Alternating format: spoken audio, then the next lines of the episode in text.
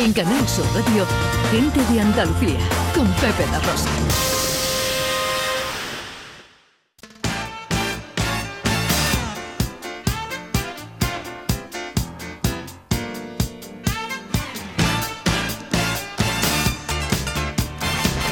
...25 minutos para las 2 de la tarde... ...tiempo para la accesibilidad, para la inclusión con Beatriz García Reyes, consultora de accesibilidad en Everyone Consultores.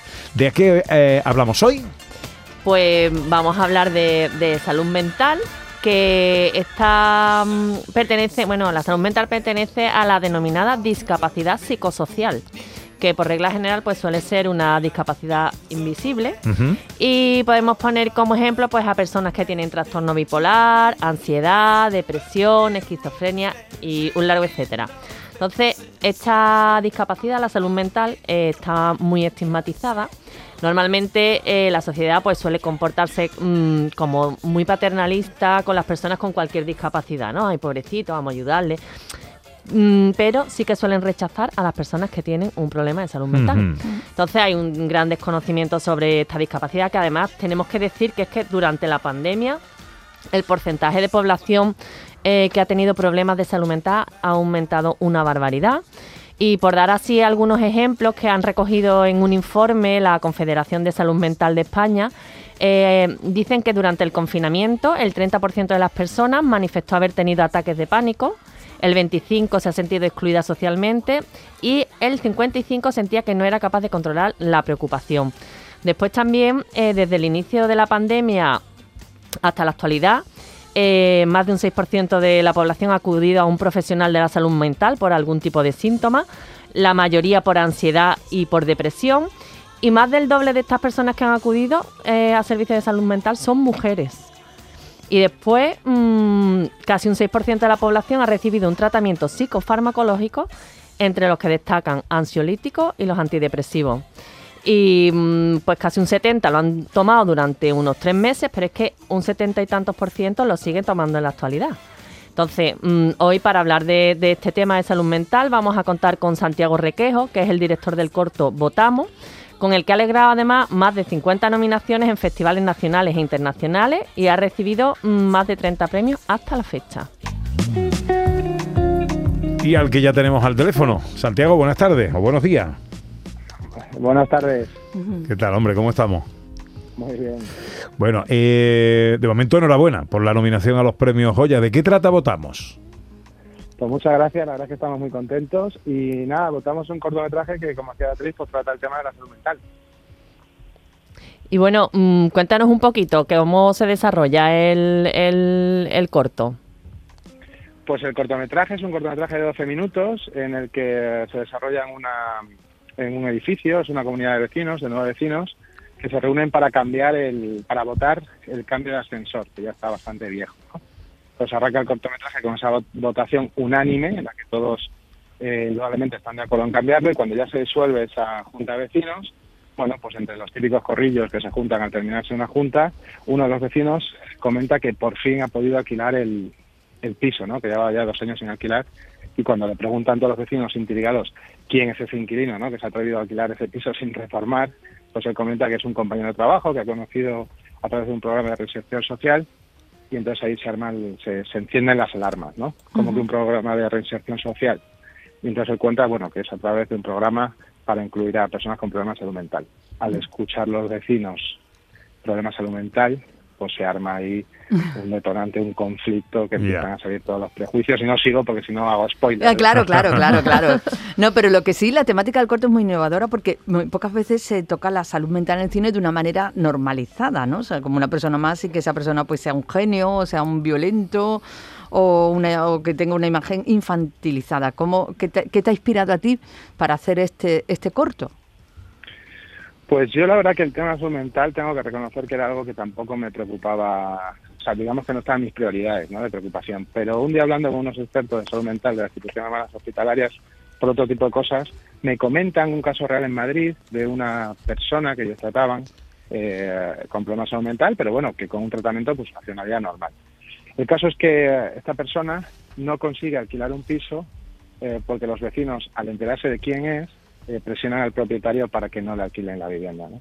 Entonces yo cuando escucho esta historia me quedo completamente impactado eh, porque, claro, el derecho a la vivienda es un derecho fundamental, ¿no? Ya.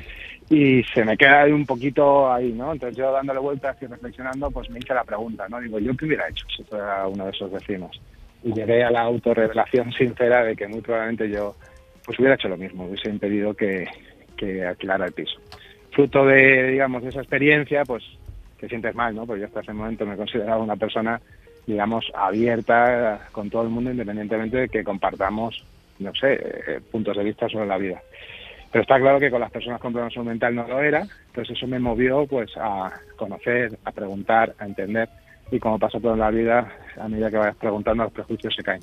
Y este proceso por el que yo pasé me pareció muy interesante plasmar en un cortometraje eh, esta historia un- no, que se servía de esa realidad para al final lanzar al espectador esa, esa pregunta, ¿no? que fue la que yo me hice.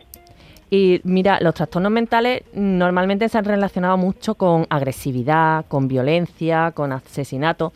Y el, el cine pues contribuye a perfilar eh, una realidad ¿no? y a generar entre el público una opinión sobre un determinado tema. Eh, ¿Qué piensas de cómo ha tratado y cómo ha influido la industria del cine en la salud mental? A ver, yo tampoco es que sea un experto que no haya visto todas las películas del mundo mundial que se han hecho, pero tengo que reconocer que, por lo menos lo que yo he visto, hay bastante, tiene bastante culpa el cine, ¿no? Siempre cuando hablamos de un- una persona con una salud mental, pues nos vamos a una persona completamente extrema, ¿no? Una persona que está para estar en un psiquiátrico, una persona que está loco de atar. Y yo creo que ese tipo de referentes que se van eh, metiendo en la ficción, pues al final va calando la cultura popular, ¿no? Yo creo que muchos de los miedos pues eh, parte de culpa tiene el cine, el teatro, eh, la literatura. ¿no? Cada vez son más los famosos que, que comparten sus problemas de salud mental, ¿no? Como por ejemplo la, esta- la gimnasta estadounidense Simone Biles, el cantante Dani Martín y bueno, la recientemente fallecida también Verónica Forqué. ¿Consideras que la salud mental sigue siendo un tema tabú en la sociedad actual?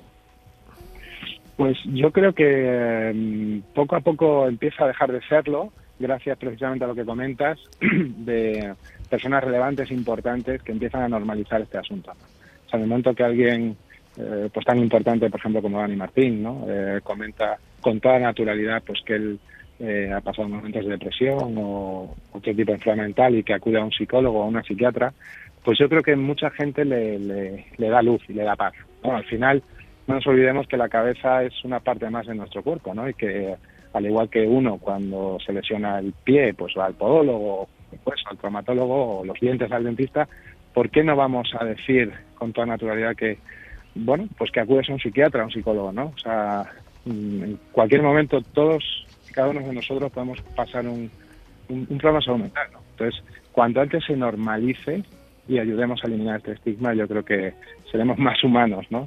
Y más empáticos. No puedo creer que es verdad. Bueno, pues la película se llama Votamos. Tengo que decirte, Santiago, que yo me enteré de vuestra nominación. eh, bueno, no te diré antes que tú, pero casi, casi a la vez, porque eh, aquí en la, en la película participa, entre otros, porque hay un, un elenco bastante eh, eh, importante, mi querida Charo Reina. Y ese día estaba yo con ella. Cuando ella se enteró, cuando la llamaron, le llamó el director y le dijo, oye, que nos han nominado. Ah. Y estaba yo con ella y, y lo compartió en la mesa donde estábamos. Y, Qué bueno. y, y nada, la recomendamos porque ella me ha contado cosas y me ha dicho, ya, ya- aparte de ahora escucharte, por supuesto, ¿no? Así que recomendamos mucho esta película y te deseamos lo mejor para esa gala de los Goya del 12 de febrero. Eh, un abrazo muy fuerte, Santiago, gracias por atendernos. Un abrazo y muchísimas gracias. Y un beso a Charo, que es una crack. Ya lo creo, ya lo creo.